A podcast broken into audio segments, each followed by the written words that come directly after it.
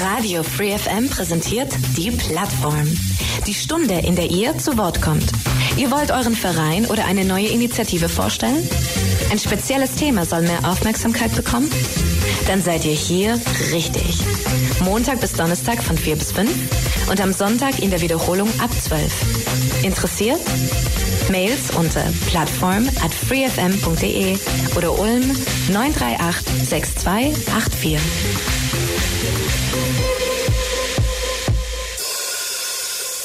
Radio Free FM, es ist 16 Uhr und damit Zeit für eine neue Ausgabe der Plattform hier bei Radio Free FM auf der 102,6.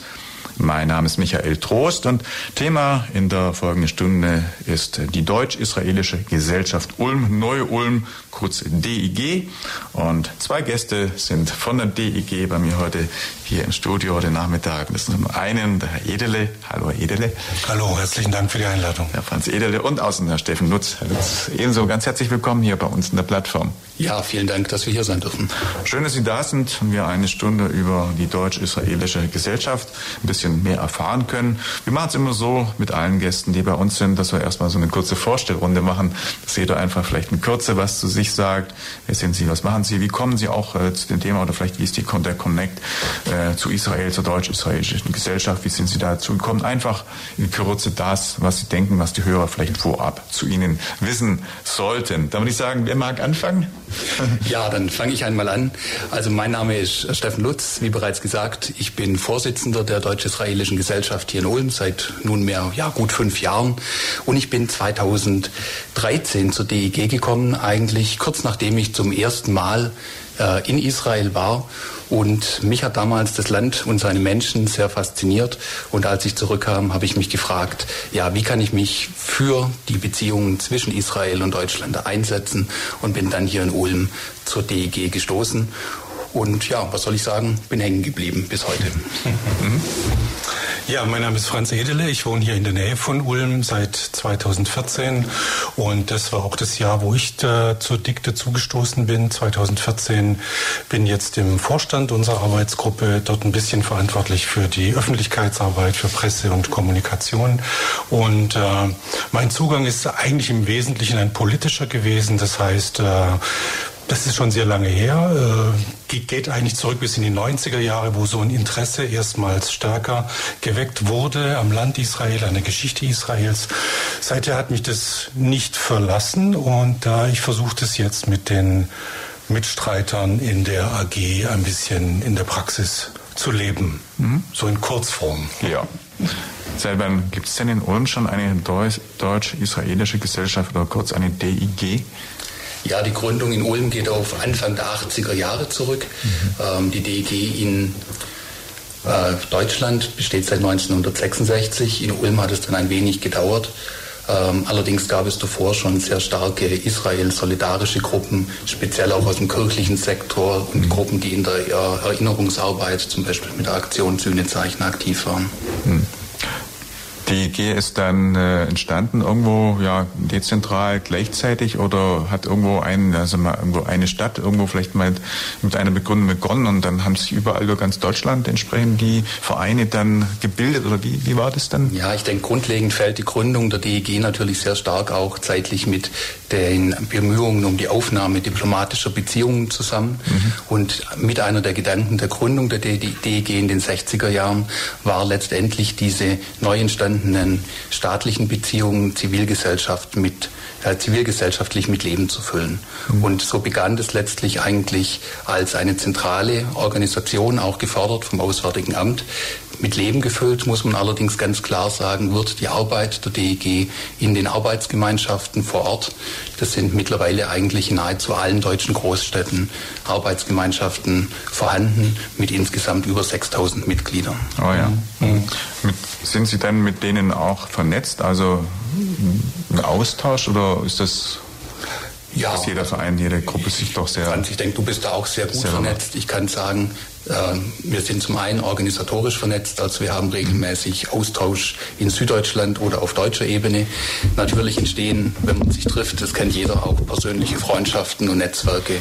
Also ich würde sagen, die Beziehungen sind gut und eng und ja, wir diskutieren gerne und wir diskutieren auch gerne in der Sache. Mhm. Zum Teil wächst es dann eben am ehesten so in einem regionalen Bereich. Ne? Also wir haben häufiger auch mit der DIC in München zu tun, haben zum Teil schon dieselben Referenten auch eingeladen. Also die mhm. räumliche Nähe befördert das ein bisschen, die Vernetzung, denke ich auch. Mhm. Mhm. Ist aber sonst im Bundesgebiet relativ gleichmäßig verteilt. Also man kann jetzt nicht sagen, der Norden oder der Süden hat jetzt mehr Aktive und mehr Aktivität.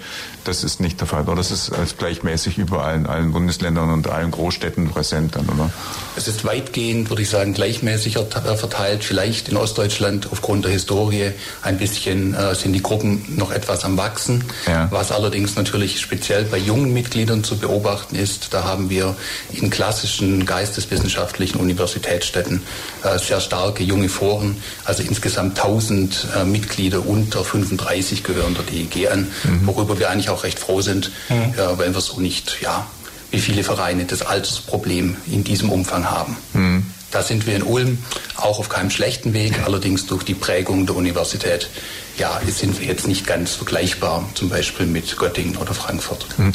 Wie, inwiefern mit der Universität prägen? Wie meinen Sie das? Oder wie ist, wie ist da der Hintergrund? Also, wie Steffen gerade gesagt hat, ist es häufig in Großstädten mit sozialwissenschaftlichen oder geisteswissenschaftlichen Fakultäten, ist so ein Interesse an politischen Themen bei den Studenten tendenziell ein bisschen größer. Also das ja. heißt, die Universitäten in Berlin, in Frankfurt, in Düsseldorf, die haben und München auch, haben, glaube ich, nicht nur deswegen mehr Mitglieder, weil es dort größere jüdische Gemeinden gibt oder eine größere Verbindung zu Israel, sondern schon auch, weil es mehr junge Leute gibt, die Interesse daran haben. Also da kann man nicht gerade sagen, dass sie bei uns die Türen einrennen, was uns natürlich freuen würde, aber das ist äh, leider nicht der Fall. Mhm. Aber generell ist das Interesse an dem Thema in den letzten Jahren, Jahrzehnten irgendwo gewachsen, konstant geblieben oder, oder zurückgegangen? Oder wie ist grundsätzlich so ihr, ja, Ihre Entwicklung oder einfach die Entwicklung für ja. das Thema? Gute Frage. Ich würde sagen, es ist gewachsen. Mhm. Äh, es sind mehr Leute, die sich interessieren aus unterschiedlichen Perspektiven heraus. Ähm, die Mitgliederzahl insgesamt weiß ich gar nicht, wie die sich entwickelt hat. Das wird bei den äh, bundesweiten Treffen wahrscheinlich immer wieder publiziert, kommuniziert, geht nach oben. Ja, also ja. Tendenz wachsend. Mhm. Genau, also ich denke innerhalb der DEG auf jeden Fall für das Thema Israel, was Sie angesprochen haben, generell würde ich das auf jeden Fall bejahen. Wir sehen auch hier den Trend, dass sich es ein bisschen verlagert. Während jetzt vielleicht in den 60er Jahren insbesondere auch Themen wie Wiedergutmachung im Mittelpunkt standen, gibt es mittlerweile eben sehr breite Allianzen. Zum Beispiel jetzt hier in Ulm die Universität, die Hochschule Ulm, äh, Hochschule Neu-Ulm pflegen hier sehr enge und exzellente Beziehungen. Mhm. Und das Thema ist einfach, glaube ich, heute, muss man sagen, wirklich in der Mitte der Gesellschaft angekommen und sehr vielfältig. Mhm. Ja, ansonsten äh, die Präsenz, also ich glaube, von der DEG hört man jetzt nicht so wahnsinnig viel, so wahnsinnig viel oft oder liest nicht so wahnsinnig viel in der Zeit. Mir war es schon bekannt, mhm. ähm, aufgrund auch einer persönlichen Verbindung, die ich, oder wo ich auch jemand kenne. Ähm, also wie, wie weit ist das Ihrer Erfahrung nach in Ulm bekannt, wenn Sie sagen, Sie sind jetzt bei der deutsch-israelischen Gesellschaft oder, äh, Gesellschaft oder bei der DIG? Wie oft müssen Sie erklären, was das ist oder wie oft kennt man Sie schon? Wie ist so Ihr hier in Ulm einfach Ihr, ja, Ihre Erfahrung, Ihre Erfahrung? Das kommt tatsächlich darauf an, auf wen man trifft. Ne? Wir haben zum Teil schon äh, Partner, mit denen wir immer wieder Veranstaltungen durchgeführt haben. Da sind wir natürlich bekannt. Mhm. Äh, wenn wir was veranstalten, ist es immer relativ unklar, wie viel da dann tatsächlich auch besucht Besucher kommen, je nachdem, was es für eine Veranstaltung ist, was wir für, für Referenten haben. Ja. Von daher Bekanntheitsgrad nicht sehr hoch tatsächlich. Wir haben hier auch circa 50 Mitglieder. 56. 56 Mitglieder, ganz aktueller Stand. Und äh, haben aber dann durchaus Veranstaltungen, wo vielleicht auch mal nur 15 bis 20 Besucher ja. kommen. Ne? Ja, ja. Haben Sie irgendwo so einen Vereinssitz oder so einen Ort, wo Sie sich treffen können, wo man Sie äh, dann auch besuchen kann oder wo halt einfach was geboten ist? Ja, leider keinen stetigen. Ne? Also wir haben ja. unsere Vorstandssitzung jetzt regelmäßig in einem, in einem Bürgerzentrum am Eselsberg, das darf man glaube ich sagen, sind ansonsten tatsächlich über Mail und telefonisch erreichbar. Mhm. Also leider keine dauerhafte Präsenz. Ja. Mhm. Gibt es eine Online-Präsenz, wo man, oder auch gerade wenn man jetzt zuhört, einfach ein bisschen gucken kann, wo man sie findet? Ja. Ich denke, da kann man auf jeden Fall unsere Facebook-Seite empfehlen. Ähm, Im Prinzip Deutsch-Israelische Gesellschaft äh, Ulm-Neu-Ulm oder DEG Ulm. Da gibt es die aktuellen Veranstaltungen, aber auch Rückblicke auf ja, interessante Themen oder eben auch auf vergangene Veranstaltungen. Mhm. Ja. Was Sie auch schon gerade gesagt haben, ist, glaube ich, immer wichtig, gerade wenn hier auch äh, wir auf der Ulmer Seite sitzen, also in dem Fall bei Ihrem Verein ist das ein Ulm-Neu-Ulmer äh, Verein, der besteht. Und äh, wie weit ist denn dann der Einzugsradius? Also bis von wo kommen die Menschen zu Ihnen? Also ja. wo ist vielleicht der nächste größere Verein, wo dann die Leute, was weiß ich, Biberach oder sonst irgendwo dann da eben hingehen? Also wie weit, wie viele Menschen aus welchem Umfeld kommen denn? Ja, mit Biberach sind Sie, glaube ich, ganz gut. Also Aha. unser südlicher Einzug, der geht, würde ich sagen, bis so 20, 30 Kilometer hinter Biberach, dann bis Memmingen und ja, bis hinter Langenau. Und ja, ich würde sagen, so Umkreis 50 Kilometer kann man grob sagen. Mhm, ja. Die nächsten AGs sind dann in Augsburg, in Stuttgart und im Allgäu in Memmingen, ne? In Memmingen, genau. Ja, genau. Mhm. Ja. Altersstruktur, wie ist das auch jüngere Leute, ältere Leute gemischt und wie, wie so wie äh, viele Vereine, die hier zu Gast sind, weil sie haben immer das Problem, keine jungen Leute und die suchen auch und kommen gerne, weil sie junge Leute suchen. Wie, wie ist das bei Ihnen? Ja, sozusagen. Ja? ja, also in Ulm glaube ich, ähm, also herzlicher Aufruf, wer sich für das Thema interessiert, mhm. ist sehr herzlich willkommen. In Ulm sind wir in der Tat ähm, vom Altersdurchschnitt her würde ich sagen jenseits der 50. Mhm. Im Bund sieht es deutlich anders aus, weil das junge Forum eben sehr viele junge Mitglieder äh, angezogen hat in den letzten Jahren. Mhm. Ja. Was muss man denn für Voraussetzungen mitbringen, um Mitglied zu sein? Also ganz konkrete Frage, muss man jetzt jüdisch sein oder darf jeder, auch, also nicht jüdische, christliche oder, oder gar nicht konfessionell gebundene Mensch Mitglied werden, sich nur für das Thema interessieren? Gibt es da irgendwie Voraussetzungen? Oder?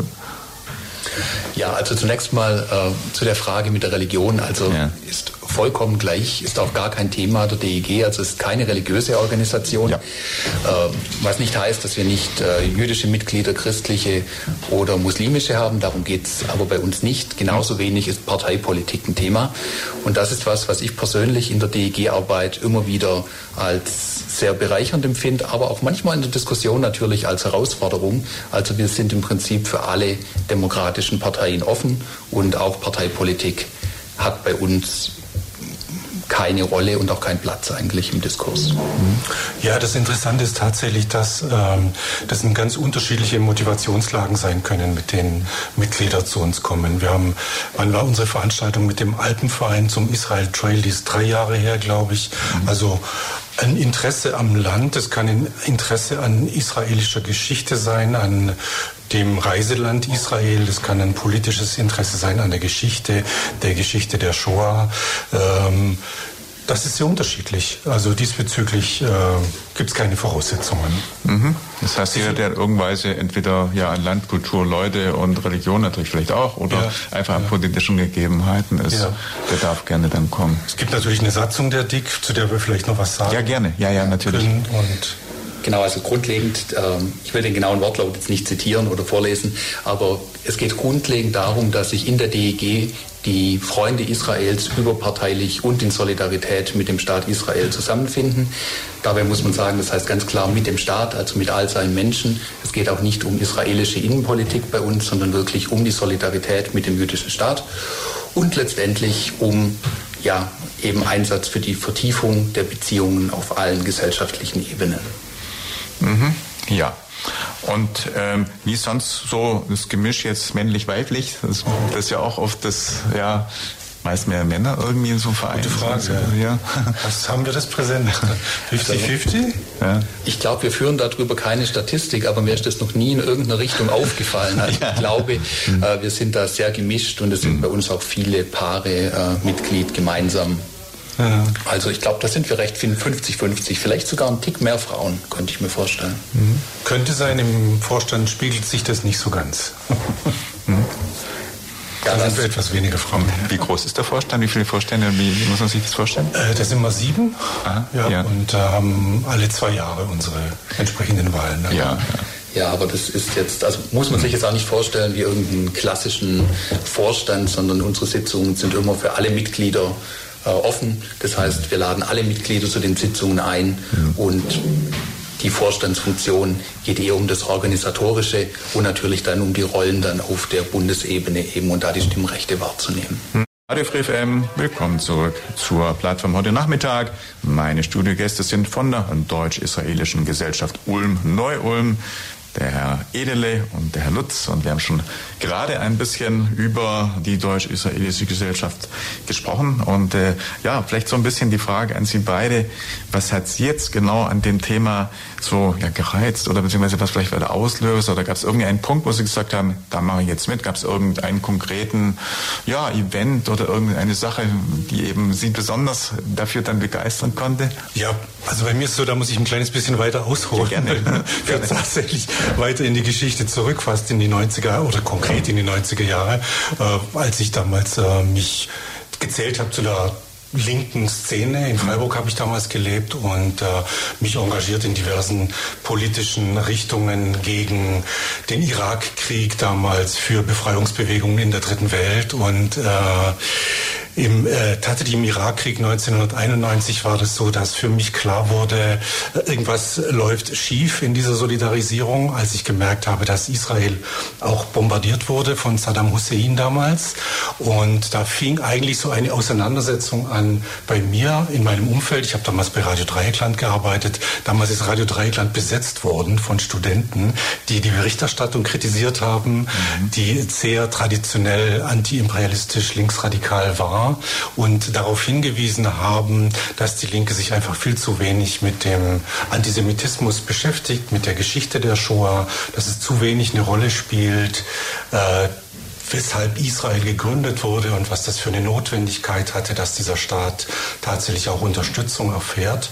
Das hat so eine Rolle bei mir gespielt, mich damals mit dem Thema Antisemitismus, Antizionismus mehr zu beschäftigen und mich dann auch mit der konkreten Realität äh, in Israel auseinanderzusetzen habe mich dann äh, damals nicht engagiert in der deutsch-israelischen Gesellschaft. Das fiel dann tatsächlich erst in die Zeit, als ich nach Ulm gezogen bin, äh, um dem so einen praktischen Ausdruck auch zu geben. Also nicht nur eine Beschäftigung für mich selber oder mit, mhm. mit Freunden, sondern dem Versuch auch, das organisiert mit anderen zusammen äh, zu betreiben, auszutragen, mich damit zu beschäftigen. Weil Sie es gerade sagen, die Dreiecksland gibt ja auch, gibt's ja auch heute noch. Ja. Haben Sie dann noch irgendwie einen Kontakt und gibt es da vielleicht auch bei Dreiecksland noch heute irgendwie besondere ja, Themen oder ist es ein Schwerpunkt bei den Kollegen dort oder ist das Thema eigentlich nicht mehr präsent? Gute Frage. Ich habe sehr wenig Kontakt hin. Ich glaube, mhm. dass damals, das war wirklich ein sehr großer Einschnitt und äh, hat wie in anderen großen Städten auch zu großen Diskussionen geführt. Und ich glaube, das Thema ist präsenter geworden insgesamt in der Stadt, mhm. in der Szene und auch bei Radio Dreieckland. Aber wie gesagt,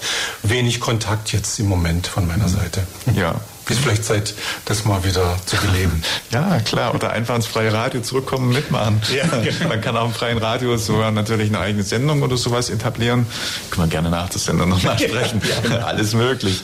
Ja, wie war es bei Ihnen? Ja, bei mir, ich kann nicht auf die Erfahrung jetzt in den 90ern zurückgreifen, da bin ich doch noch ein bisschen zu jung dafür.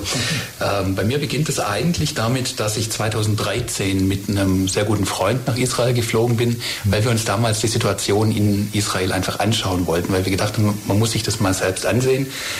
Und das, was wir dort erlebt haben, passte so gar nicht zu dem, was wir erwartet haben. Und ich bin Mensch, mir ist Freiheit als Wert sehr wichtig und für mich war dann eine sehr, ich habe da beim ersten Mal eigentlich eine sehr starke Verbindung mit dem Land und den Leuten gespürt, habe mich dann auch recht intensiv politisch noch damit beschäftigt und als ich zurückkam, hatte ich irgendwie das Bedürfnis, ja, du musst was tun äh, oder du solltest was tun und so bin ich dann damals hier in Ulm zur DG geraten und bin da auch, muss ich sagen, mit offenen Armen empfangen worden und bin dann bis heute hier. Mhm. Und für mich ist also wirklich dieses Thema für die Solidarität mit Israel ist für mich vor allem ein Thema mit geteilten Werten, mit dem Staat und seiner Bevölkerung, Verantwortung für die Vergangenheit und auch äh, ganz klar gemeinsame äh, Perspektive für Zukunft, weil ich glaube, wir haben nicht nur eine gemeinsame Vergangenheit und geteilte Werte, sondern ich glaube, wir haben uns auch als Gesellschaften in der Zukunft viel gegenseitig zu geben. Mhm.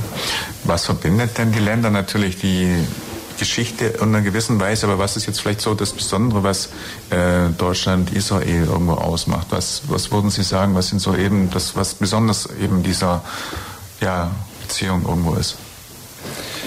Gut, natürlich letztendlich die deutsch-israelische Beziehung ist äh, allein auf der Geschichte und aufgrund des Holocausts immer eine sehr besondere Beziehung. Ja, ja. Äh, ich denke, das steht als Fundament. Für mich besteht aber auch die äh, Annäherung und Aussöhnung in den vergangenen letzten 50 Jahren, die hier stattgefunden hat. Mhm. Und wenn man kulturell die Sache sich anschaut, naja, es ist ja jetzt nicht so, dass äh, nicht viel äh, Einfluss auch aus dem äh, jüdischen bürgerlichen äh, Deutschland aus den 30er und 40er Jahren auch maßgeblich zur Gestaltung des israelischen Staates beigetragen hat. Mhm. Und man merkt es auch heute, wenn man sich mit jungen Israelis unterhält. Es herrscht nach wie vor ein sehr starkes Interesse an Deutschland. Mhm. Es herrscht ein großes Interesse an Austausch. Und ich denke daher, es ist auch wirklich eine geteilte Geschichte in guten wie in schlechten Dingen. Aber Franz, du kannst gerne noch ergänzen. Ja, ich glaube, es gibt natürlich besondere Beziehungen zwischen Israel und anderen Ländern auch. Ne? Ich glaube, die Bindung zwischen Israel und den USA ist stärker. Ja, natürlich, ja. Ähm, ja klar. Mhm. Ähm, das ist ein sehr großes Thema, wo man, glaube ich, gar nicht weiß, wo man, wo man anfangen sollte, um drüber zu sprechen. Die ehemalige Bundeskanzlerin hat ja mal gesagt, äh, Israel gehört zur deutschen Staatsräson. Ja. Da wird es ja fast schon anfangen, drüber zu sprechen. Was bedeutet das eigentlich? Ne? Also ist die Sicherheitspartnerschaft so eng, wie sie jetzt zum Beispiel mit NATO-Verbündeten ist? Äh, das alles ist äh, etwas, mhm. was fast schon wieder eigene Sendung wert wäre. Mhm. Ähm, ja, die ähm, Staatsbesuche, die dorthin gehen, führen dann natürlich auch immer nach, nach Yad Vashem. Also ich glaube, deutsche Politiker wissen, was sie dort äh, zum Ausdruck bringen müssen an Verbindung mit dem Staat. Ähm, aber wie gesagt, da müsste man tatsächlich, glaube ich, sich einzelne Themen rausgreifen, um die dann zu vertiefen. Ja, weil Sie USA gesagt haben, also meines Wissens ist ja allein in, in New York die Anzahl der jüdischen äh, Menschen, die äh, jüdisch glauben, ähm, größer oder gleich mindestens wie das ganze Staat Israel, so in die Richtung. Wenn ich Sind das so viele? Ja, irgendwie so eine, so eine Zahl habe ich mal gehört und insofern ist dann natürlich der Connect so groß. Ich weiß gar nicht, also wenn wir gerade nach Ulm gucken, wie viele Menschen sind denn äh, in Ulm eigentlich noch äh, jüdisch? Mhm. Haben Sie da irgendwie so, also die natürlich dann auch aufgrund dessen schon auch wahrscheinlich eine starke Verbindung haben. Ich meine, wir haben ja natürlich auch äh, ja, eine Gemeinde, eine jüdische Gemeinde, aber wie viele Menschen sind denn hier in Ulm überhaupt? Es sind einige hundert, ne? Der Gemeinde gehören ca. 500 äh, Menschen oh ja. an. Mhm. Äh, ich glaube, die genaue Zahl, wer jetzt sich zum jüdischen Glauben bekennt, kann auch höher liegen natürlich, weil nicht jeder in der Gemeinde registriert ist. Mhm. Aber hier in Ulm ist wirklich ein sehr reges Gemeindeleben und ähm, also da die Gemeinde mit dem Rabbiner sind auch sehr aktiv. Mhm. Ähm, Herr Trepnik, der auch schon hier in dem Weihnachtsfest ja. war, den kennen wir auch. Ja, okay. ja genau. auch schon da.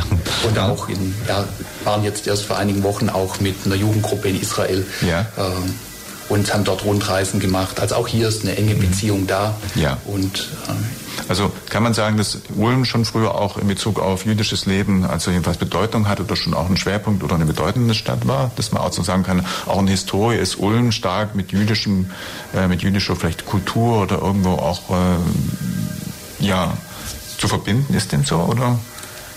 Ja, ich würde sagen, in der frühen Zeit, also im Mittelalter, hatte Ulm wahrscheinlich die eine sehr ähnliche jüdische Geschichte wie viele mittelalterliche ja. Städte mit den ja doch zum Teil sehr unrühmlichen und schwierigen Seiten. Mhm. Dann nach der Staatsgründung 1871 hat sich ja so eine gewisse Normalisierung abgespielt und es gab auch in Ulm zu dieser Zeit eigentlich ein immer stärker werdendes jüdisches Bürgertum. Mhm. Man sieht es ja auch daran, zum Beispiel die jüdische Gemeinde hat im Ulmer Münster ein Fenster gestiftet. Also man hat sich hier versucht, eigentlich sehr diesen bürgerlichen Werten anzupassen. Mhm. Viele jüdische äh, Ulmer haben im Ersten Weltkrieg auch für äh, das Deutsche Reich dann gekämpft. Ja, und dann passierte ja letztlich das, was man äh, eigentlich versuch, gehofft hatte, was nicht passiert und was wo auch die jüdische Gemeinschaft dachte, wenn sie sich anpassen, sind sie für so etwas gefeit, nämlich was wir alle wissen, was dann ja zu Antisemitismus führte, später dann zur Machtergreifung und letztlich dann eben zum Holocaust. Mhm. Und man muss sagen, in Ulm ist letztendlich die jüdische Gemeinde eigentlich nahezu abgerissen. Also es ist im Prinzip äh, durch, durch, Migration beziehungsweise dann eben durch äh, mhm. den Tod im Holocaust nahezu die gesamte Kontinuität in der Gemeinde ja. verloren gegangen. Das heißt, erst über die Zeit nach dem Krieg hat sich dann langsam wieder eine Gemeinde gebildet. Das heißt also, die Menschen, die vor dem Krieg hier gelebt haben, sind mehr oder weniger nach dem Krieg nicht mehr da gewesen, oder? Und erst langsam hat sich dann wieder Genau. Also das sozusagen. Viele im Prinzip dann in der, ja, auch in der Vorkriegszeit schon ja. emigriert. Viele natürlich äh, in die USA, nach England, nach Israel. Ja. Und ähm, es hat dann letztendlich, bis es eine massive äh, Gemeindegründung wieder gab, bis in die 90er Jahre gedauert, mhm. als dann im Prinzip äh, Zugezogene aus der früheren Sowjetunion im oh ja. Prinzip die Gemeinde wieder äh, mit Leben gefüllt haben. Mhm. Aber ich denke, so richtig mit Leben gefüllt hat sie vor allem der Ulmer Rabbiner Schnürtrebnik. Mhm. Ja. ja. Und Sie sind dann ähm, da auch sehr involviert, also jetzt in die Aktivität der Gemeinde als DIG und haben da auch dann an Veranstaltungen oder an allem, was läuft, irgendwo Diskussionen oder wie auch immer, da auch einen Teil. Also Sie, Sie sind, sind da auch immer irgendwo mit dabei dann, oder? Also es ist, glaube ich, so ein, so ein ähm es ist so, dass es viele Berührungspunkte gibt ja. und dass wir durchaus manchmal auch gemeinsam auftreten. Wir werden nachher, denke ich, zum 9. November zum Beispiel noch was sagen. Ja. Das ist so eine gemeinsame, äh, ein gemeinsames Datum. Ansonsten sind es eher Berührungspunkte. Die Arbeit ist dann doch so ein bisschen nebeneinander. Mhm. Und ab und zu äh, gibt es Dinge, die wir gemeinsam machen, aber es ist jetzt nicht wirklich eine, äh, eine sehr enge Kooperation, sondern eher, dass man sich kennt, ab und zu was zusammen macht. Ja. ja, ich denke, man kennt und schätzt sich, aber letztendlich die Ausrichtung ist halt ja dann doch ein bisschen verschieden, weil die DEG letztlich eine ja, politische, äh, politische Freundschaftsorganisation ist und eine Gemeinde natürlich traditionell das Gemeindeleben ja, und auch religiöse, religiöse ja. äh, Erziehung, religiöse Bildung und mhm. auch natürlich äh, ich bin jetzt nicht sehr religiös, deswegen sage ich mal, pflanzlich religiöse Dienstleistungen für ja. die Gemeinde in den Mittelpunkt stellt. Ja, ja. Und ja. Aber wenn, wie gesagt, wenn es gab ja äh, diesen Anschlag oder Anschlagsversuch auf die Synagoge ne, im Frühjahr war es 21 mhm. und die äh, Demonstrationen und die Proteste dagegen, da sieht man sich dann natürlich, da ist man natürlich mhm. zusammen dann und organisiert da auch manches gemeinsam. Mhm. Mhm. Vom Radio Free FM. Heute Nachmittag mit der deutsch-israelischen Gesellschaft Ulm, Neu-Ulm. Meine Studiogäste sind Stefan Lutz und Franz Edele.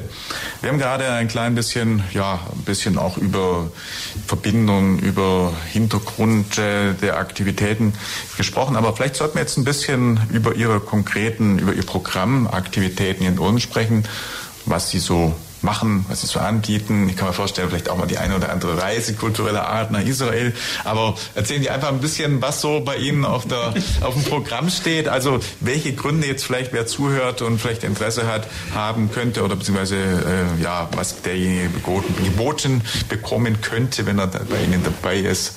Was läuft denn? Ja, sehr gerne. Ich kann aus der Vergangenheit vielleicht ein paar Beispiele erwähnen, dass es einen Überblick über die Vielfalt gibt. Ähm, wir haben zum einen politische Veranstaltungen gerade zur iranischen Bedrohung, zum, Antisemit äh, zum Thema Antisemitismus. Wir hatten im letzten Herbst eine sehr gute Veranstaltung zum Olympia-Attentat und den Hintergründen. Mhm.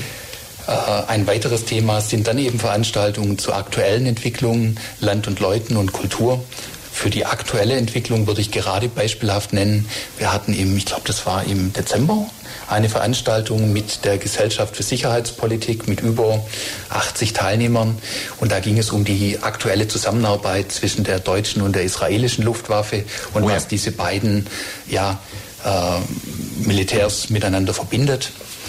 Aber unsere Veranstaltung ist natürlich, unsere Themen sind natürlich auch immer fokussiert und immer im Zusammenhang mit den Themen Antisemitismus und ein Stück weit natürlich auch das Gedenken an die Vergangenheit. Franz hat es gerade erwähnt, wir haben am 9. November seit über 20 Jahren die Gedenkfeier am 9.11. auf dem Weinhof wo wir insbesondere eben der Ulmer Opfer des Holocausts gedenken. Und das ist eben eine der Veranstaltungen, wo wir dann auch mit dem Förderverein Neue Synagoge äh, und der jüdischen Gemeinde zusammenarbeiten und was uns eigentlich ein sehr wichtiges Anliegen ist. Mhm. Aber Sie sind öfter auch dann mal in Israel und haben wahrscheinlich da auch persönlich Kontakte und tauschen sich mit den Menschen auch dort aus. Ja, also wir sind, ich war zuletzt vor vier oder fünf Wochen dort. Mhm. Äh, viele äh, Vereinsmitglieder fahren regelmäßig dorthin. Ähm, was allerdings interessant ist, weil Sie gesagt haben, gemeinsame Fahrten, ja. unsere Zugänge zu dem Land sind zum Teil sehr unterschiedlich. Mhm. Und ich glaube, wir würden uns zum Teil gar keinen Gefallen tun, wenn wir diese Fahrt zusammen unternehmen würden, weil beim einen doch der Fokus mehr im Weltlichen liegt, beim anderen mehr im Religiösen. Mhm. Und so sind es eher jetzt keine organisierten Fahrten alia Studiosus, sondern es ist mehr, dass sich Freunde zusammentun und gemeinsam Land und Leute treffen und äh, erkunden. Mhm. Ja. Vielleicht sollte man ein bisschen auf den Begriff, Begriff Antisemitismus kommen, der bei dem ganzen Thema Israel und Judentum natürlich immer auch wieder irgendwo gleich zur Sprache kommt. Dieser Begriff wird von einen sehr eng und von anderen sehr weit gefasst. Das heißt, die einen sagen, es ist Antisemitismus, wenn man irgendwo ein kritisches Wort in Bezug auf Israel, Siedlungspolitik zum Beispiel so ein Stichwort sagt. Die anderen sagen, nee, es ist nicht. Also wie definieren, definieren Sie den Begriff? Was ist aus Ihrer Sicht antisemitisch? Was ist das nicht. Also sprechen wir einfach vielleicht mal über dieses mhm. Thema. Ja, auch da würde ich vermuten, wenn man da sieben Vorstandsmitglieder fragt, kriegt man sieben unterschiedliche Antworten dazu. Ja. Äh, und das Spektrum wäre fast sogar wahrscheinlich so ähnlich, wie Sie es gerade ein bisschen angedeutet haben. Äh, wir treffen uns zum Beispiel am Wochenende auch zu einer Klausurtagung, um intensiv zu diskutieren, um intensiv zu diskutieren, wie ist der jeweilige Zugang des Einzelnen dazu. Und äh, von daher glaube ich, dass da die Antworten sehr unterschiedlich ausfallen. Ich rolle es vielleicht mal so auf. Ich glaube, dass Antisemitismus ein virulentes Problem ist nach wie vor in Deutschland und dass es sehr viele verschiedene Ausprägungen gibt, die auch sehr gefährlich sind und auf die wir sehr genau aufpassen müssen. Es gibt einen sehr äh, deutlichen israelbezogenen Antisemitismus. Wir haben vorhin schon ein bisschen die Veranstaltungen erwähnt, die wir durchgeführt haben. Zum Beispiel wird Israel sehr international sehr ungleich behandelt, was das Thema Menschenrechte angeht. Da hatten wir den äh, Alex Feuerherd mal als Referenten da aus Köln. Das ist ein Publizist, der sich sehr viel mit dem Verhältnis der UNO zu Israel beschäftigt. Also wo deutlich wird, ähm, Israel wird für sehr vieles angeprangert wofür andere Staaten überhaupt nicht angeprangert werden. Mhm. Damit wären wir so bei diesem Thema Israel-bezogener Antisemitismus, Doppelstandards. Manchmal wird Israel auch als der Jude unter den Staaten bezeichnet. Mhm. Also das heißt mit anderen Worten, wenn man das Thema Israel-Kritik thematisiert, dann sind wir ganz schnell in diesem Feld drin und würden dann wahrscheinlich sehr schnell eine sehr kontroverse Diskussion vielleicht auch in der Dick bekommen. Ja? Das heißt, für uns ist, das kann man glaube ich so sagen, keine Kritik an einem staatlichen Tun oder staatlichen Agieren äh, tabu oder verboten oder sonst was. Das ist nicht das Thema. Wir würden uns dann eher den Kontext angucken. Ne? Warum kritisiert jemand? Ähm, wie, steht es, äh, wie steht das im Verhältnis zu, zu sonstigen politischen Äußerungen? Und von daher, ähm, ja, Israel steht sehr, steht sehr im Feuer und unserer Meinung nach sehr sehr ungerechterweise auch immer wieder. Mhm. Wo, genau, wenn Sie jetzt sagen ungerechterweise, können wir gerne ein bisschen ausführen. Wo sehen Sie jetzt zum Beispiel diese ungerechten äh, Behandlungen oder Punkte, die man da nennen würde, sollte? Ja, ein Beispiel ist zum Beispiel, wenn man sich anschaut, dass ich glaube, die meisten Verurteilungen des UN die meisten Verurteilungen des UN-Menschenrechtsrats mhm. wurden gegen Israel ausgesprochen. Ja. Ähm, wenn man sich anschaut, was sonst in der Welt passiert, müsste allein diese Zahl und dieses Verhältnis hier schon ein leichtes äh, Missverhältnis ausdrücken. Und ich würde vielleicht gerade zu dem, was du gesagt hast, Franz, ergänzen. Äh, es macht doch letztendlich die Frage, kritisiere ich bei Israel etwas, was ich sonst auch kritisiere? Mhm. Ähm, wie kritisiere ich? Kritisiere ich auf einer Sachebene oder kritisiere ich letztendlich mit dem Ziel, das staatliche Gebilde zu delegitimieren? Mhm. Das ist, macht für mich einen sehr großen Unterschied. Mhm. Mhm. Ja.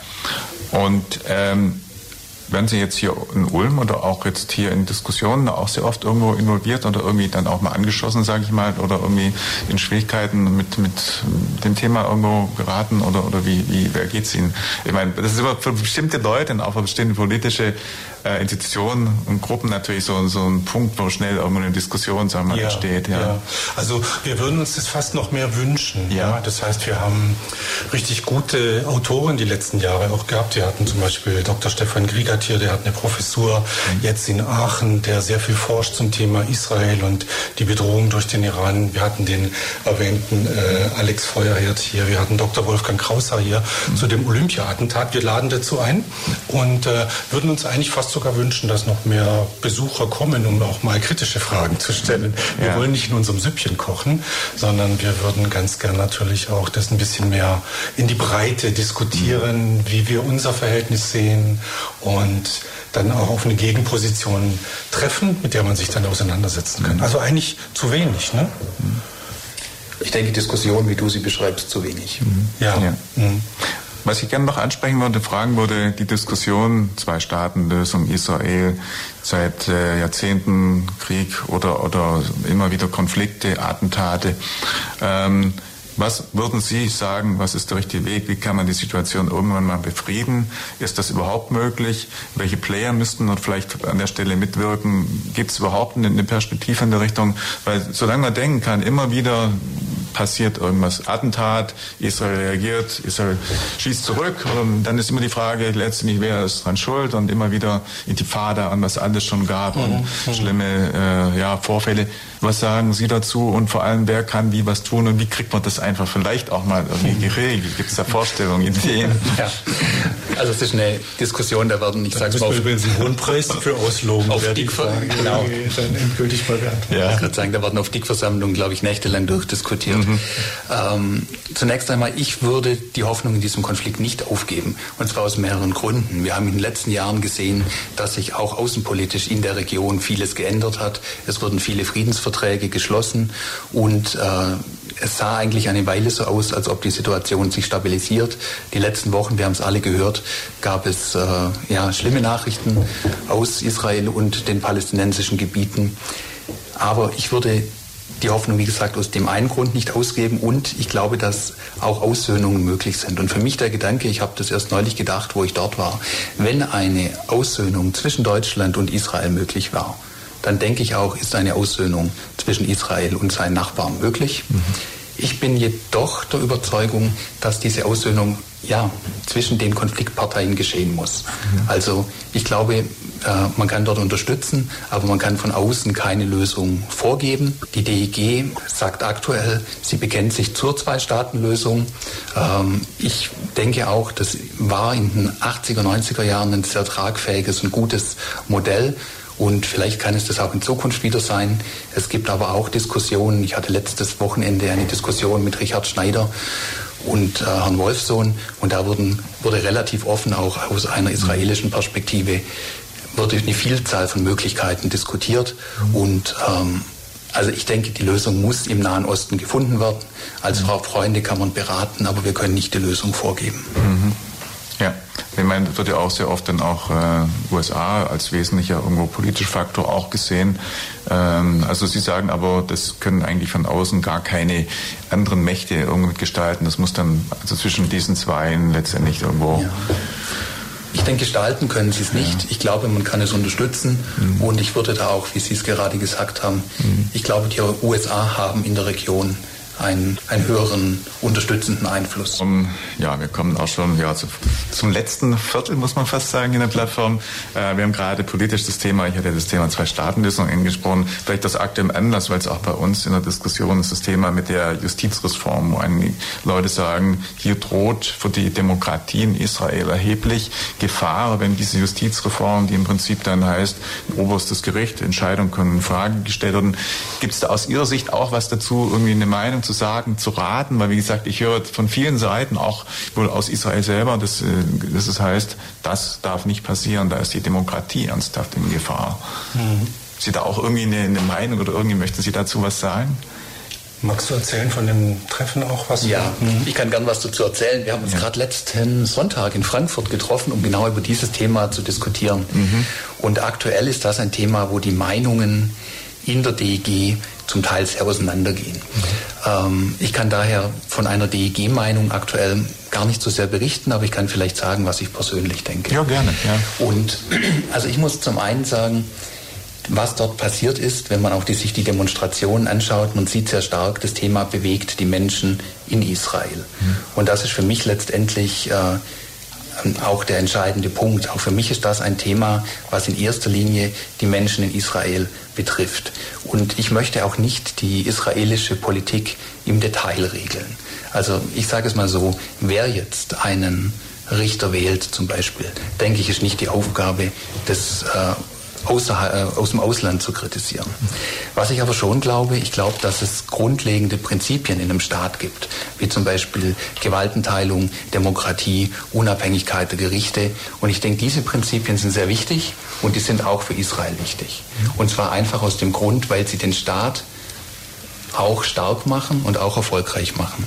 Und letztendlich ist das einer der großen Unterschiede zwischen Israel und seinen Nachbarn, dass es eben funktionierende Gewaltenteilung gibt. Mhm. Und daher habe ich persönlich die Hoffnung, dass die Menschen in Israel einen Kompromiss finden, der eben genau das auch für die nächsten Jahre und Jahrzehnte und hoffentlich Jahrhunderte dann auch sichert. Mhm. Ähm, aber ich denke, es gibt gewisse Prinzipien und die hoffe ich, dass die sich, dass die bewahrt werden. Die Detailausgestaltung, die möchte ich niemand vorgeben, aber die Prinzipien sind mir wichtig. Mhm. Sie haben gerade so ein bisschen Überleitung getroffen. Ein Punkt, den wir noch hier so ein bisschen auf der Agenda haben, ist das Thema Deutschland, Israel heute und morgen. Vor allem natürlich, äh, es gab irgendwie ein Jubiläum, 75 Jahre irgendwo. Genau, 75 Jahre Staatsgründung. Mhm. Also die, das offizielle Datum war der 14. Mai 1948, sodass wir nächstes Jahr 75 Jahre Staat Israel feiern können. Mhm. Und da machen Sie ja auch dann einen großen Event in Ulm, oder? ja. Wir würden gerne, ne? Wir sind gerade dabei, wir warten noch auf die Rückmeldung einer politischen Stiftung. Ja. Also, falls wir gehört werden, schickt uns mal die Antwort. ähm, ja, ansonsten sind wir gerade in der Planung, ob wir im Herbst was Größeres machen ja. im Bereich Kultur und Film. Die Details dazu sind aber noch, äh, glaube ich, so heiß, dass wir leider noch nicht spruchreif, noch nicht spruchreif ja, haben. Schade. Genau. Wir ein bisschen in Bezug auf perspektivisches Morgen ein bisschen schauen, wo könnte was sich hinentwickeln oder was vielleicht auch mit Ihrem Verein irgendwie noch Ideen, Ziele, Motivationen, Visionen, die Sie irgendwo haben. Ja. Ja. Mhm. Ja, vielleicht eher zunächst zur alltäglichen Arbeit. Ne? Ja, gerne. Wir haben es vorhin schon angesprochen, ne, dass auch wir Nachwuchsprobleme haben, wie viele Vereine. Von daher, wer sich gerne engagieren möchte, wer äh, Zeit übrig hat, wer Energie hat, wer Interesse hat, ist sehr herzlich willkommen bei uns. Wir merken, dass vieles auf zu wenig Schultern äh, getragen wird. Gerade das würden wir gerne ein bisschen mehr noch verteilen. Wir haben einige Veranstaltungen erwähnt, die wir durchführen. Auch da ist es natürlich gut, ähm, arbeitsteilig vorzugehen. Wir werden sicherlich wieder an den 9.11. als Gedenktag äh, begehen dieses Jahr. Wir arbeiten mit dem Arbeitskreis 27. Januar in Ulm. Auch da sind wir beteiligt an den äh, Veranstaltungen. Da muss ich zwischenfragen, 27. Januar, was ist das? Ist was besonders, der Tag? Der ja, 27. Januar ist das Datum der Befreiung von Auschwitz. Oh ja, ja natürlich. Und es ja. gibt einen okay. Arbeitskreis in Ulm, der getragen wird hauptsächlich von der Gedenkstätte Obere Kuhberg. Mhm die VH ist drin, wir sind drin und einige andere Player, auch noch die Stadt selber. Mhm. Da arbeiten wir mit. Also sicherlich einige wiederkehrende Termine, die wir intensivieren möchten, wo wir uns auch noch mehr engagieren möchten. Ja. Und vielleicht etwas globaler noch gesprochen, äh, ein Thema, was uns am Herzen liegt, was wir jetzt in den nächsten Jahren auch vertiefen wollen, ist letztlich dieses Thema Austausch zwischen Deutschland und Israel. Dazu wird auch in den nächsten Jahren also ich denke im nächsten Jahr, das deutsch-israelische Jugendwerk gegründet, wo wir dann auch gerne etwas aktiver werden würden, junge Menschen nach Israel zu bringen. Okay. Und hier vielleicht auch gleich der Aufruf, wenn hier jemand zuhört, der Interesse hat. Ich denke, die Redaktion gibt gerne unsere Kontaktdaten weiter oder Sie finden uns sicher online. Das sowieso, genau. Das auf jeden Fall, ja. Und ähm, gibt es sonst irgendwo jetzt noch Veranstaltungen, Vorträge oder irgendwelche in diesem Jahr anstehenden wichtigen Events, auf die Sie gerne hinweisen möchten, wo Sie vielleicht auch in der Öffentlichkeit präsent sind, irgendwo dann auch sich freuen, wenn jetzt Menschen kommen, mitdiskutieren, zuhören? Das ist tatsächlich noch nicht sehr spruchreif. Ne? Wir haben jetzt gerade eine Serie von Veranstaltungen im letzten Quartal eigentlich abgeschlossen Und die aktuelle, wie gesagt, da warten wir gerade noch auf die Bestätigung. Mhm. Für alle, die ein bisschen mehr dann über Land und Leute in Erfahrung bringen wollen, was sind so, sind jetzt einfach so in Ihren Jahr auch Begegnungen, vielleicht so Erfahrungen, Highlights, von denen Sie gerne berichten möchten? Und was macht vielleicht auch das Land dann jetzt für Bereisen, für Besucher so besonders? Ja, ich denke, es ist in erster Linie die Vielfalt und die Enge der verschiedenen Kulturen und der verschiedenen Einflüsse. Also ich glaube, man kann in kaum einer Region der Welt so viele verschiedene kulturelle Dinge, historische Epochen und verschiedene Menschen auf einem Ort treffen. Und aus meiner Sicht wird das Land auch bei uns viel zu häufig auf Konflikte äußerer oder innerer Art reduziert und es verkennt auch einfach die Menschen. Also was mich fasziniert hat am Land, muss ich sagen, waren letztendlich die Menschen, wie sie dort leben, der Optimismus und auch äh, ja, der Pragmatismus und die Zuversicht.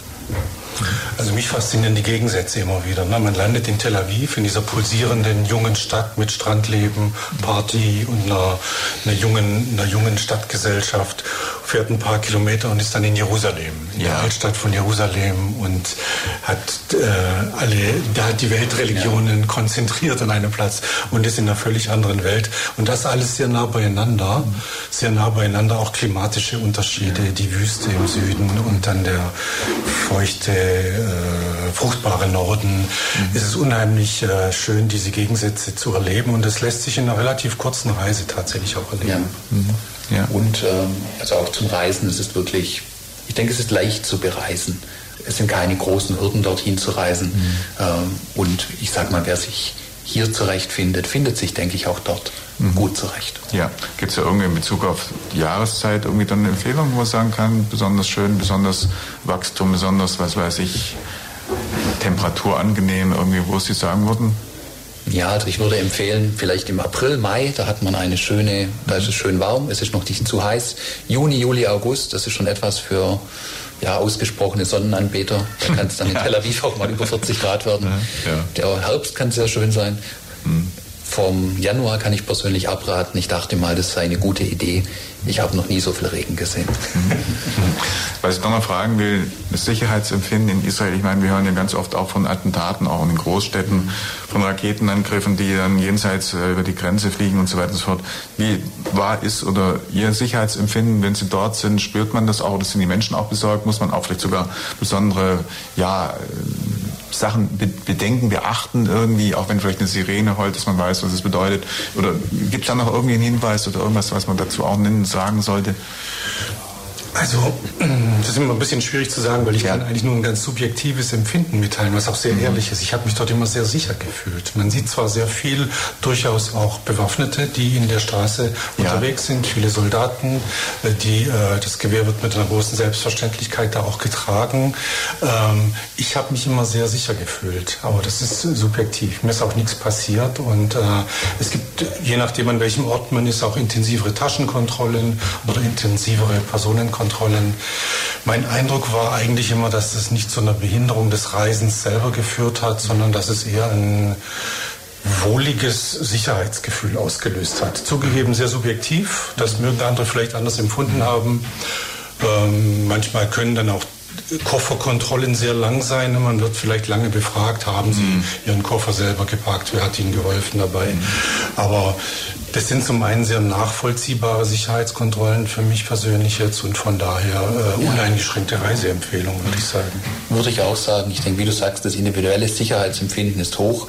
Äh, die Risiken, sei es durch Raketenbeschuss oder, wie Sie sagten, Anschläge, die, ich halte sie für für relativ gering. Mhm. Was hinzukommt, was für mich das persönliche Sicherheitsempfinden deutlich mehr ausmacht, dass die Individualkriminalität eigentlich sehr, sehr gering ist. Ja. Also ich, äh, wenn ich jetzt das vergleiche, ich hatte zum Beispiel in äh, Städten wie Paris oder auch Mexico City äh, bei Nacht deutlich mehr Angst mhm. als in Tel Aviv. Ja, vielleicht noch abschließend so die Frage, wie ist man als Deutscher in Israel willkommen oder nicht willkommen? Historien natürlich. Äh, muss man sich als Deutscher ruhig verhalten, nach Motto nicht merken, anmerken lassen oder darf man auch Deutsch auf der Straße sprechen. Ich war noch nie dort. Also wie, wie, ja. wie stehen die Menschen in Deutschland oder auch hier uns Deutschen, wenn ja. wir kommen, gegenüber? Absolut berechtigte Frage. Also bei meiner ersten Reise war das schon sehr sehr begeistert eigentlich, wie wir da äh, begrüßt worden sind. Die äh, jungen Leute haben damals sehr von Berlin geschwärmt. Es gibt ah, ja. viele Israelis, die gerne nach Berlin oder Leipzig oder in andere Städte reisen. Ähm, ich habe mich da eigentlich nie schlecht gefühlt. Mhm. Aufgrund der eigenen deutschen Geschichte jetzt. Ja. ja, ich überlege gerade, wo ich das erste Mal dort war. Ein, der Freund, der mit mir dort war, hat sich bei den ersten zwei, drei Fragen, wo er herkam, als Schweizer ausgegeben. Mhm. Und ich habe ihn dann gefragt, was machst du dann da? Mhm. Da meinte er, ja, er will nicht sagen, dass er aus Deutschland kommt. Okay. Irgendwann haben wir es gesagt. Und ich habe die gleiche Reaktion erlebt wie du. Mhm. Äh, viel Neugierde, viel Interesse. Und die Themen, auf die wir damals massiv angesprochen sind, worden sind, war damals FC Bayern und Rammstein, was nämlich eine sehr populäre Band in Israel zu sein scheint.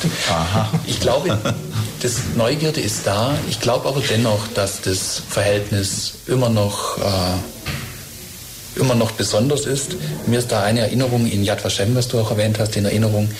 Ich bin ja ein bisschen größer als der Durchschnitt und ich lief dort durch die Ausstellung und eine äh, israelische Soldatin mit ihrer Gruppe lief auch durch die Ausstellung und sie war auch größer. Und wir haben uns immer wieder gesehen und am Ende der Ausstellung tritt man dann hinaus, schaut auf Jerusalem und wir standen dann da auf einmal beide still und allein nebeneinander, haben uns angeguckt, kein Wort gesagt, aber ich habe das Gefühl gehabt, wir sind beide mit einem äh, ja, besonderen Gefühl mhm. davongegangen, weil sie hat erkannt, dass ich Deutsch bin, mhm. ich habe erkannt, dass sie israelisch ist. Also ich glaube, das schwingt in dem Verhältnis was mit, aber mein Eindruck ist, die Israelis sind äh, am Morgen interessiert und die sind interessiert, dieses Verhältnis zusammen in die Zukunft zu transportieren.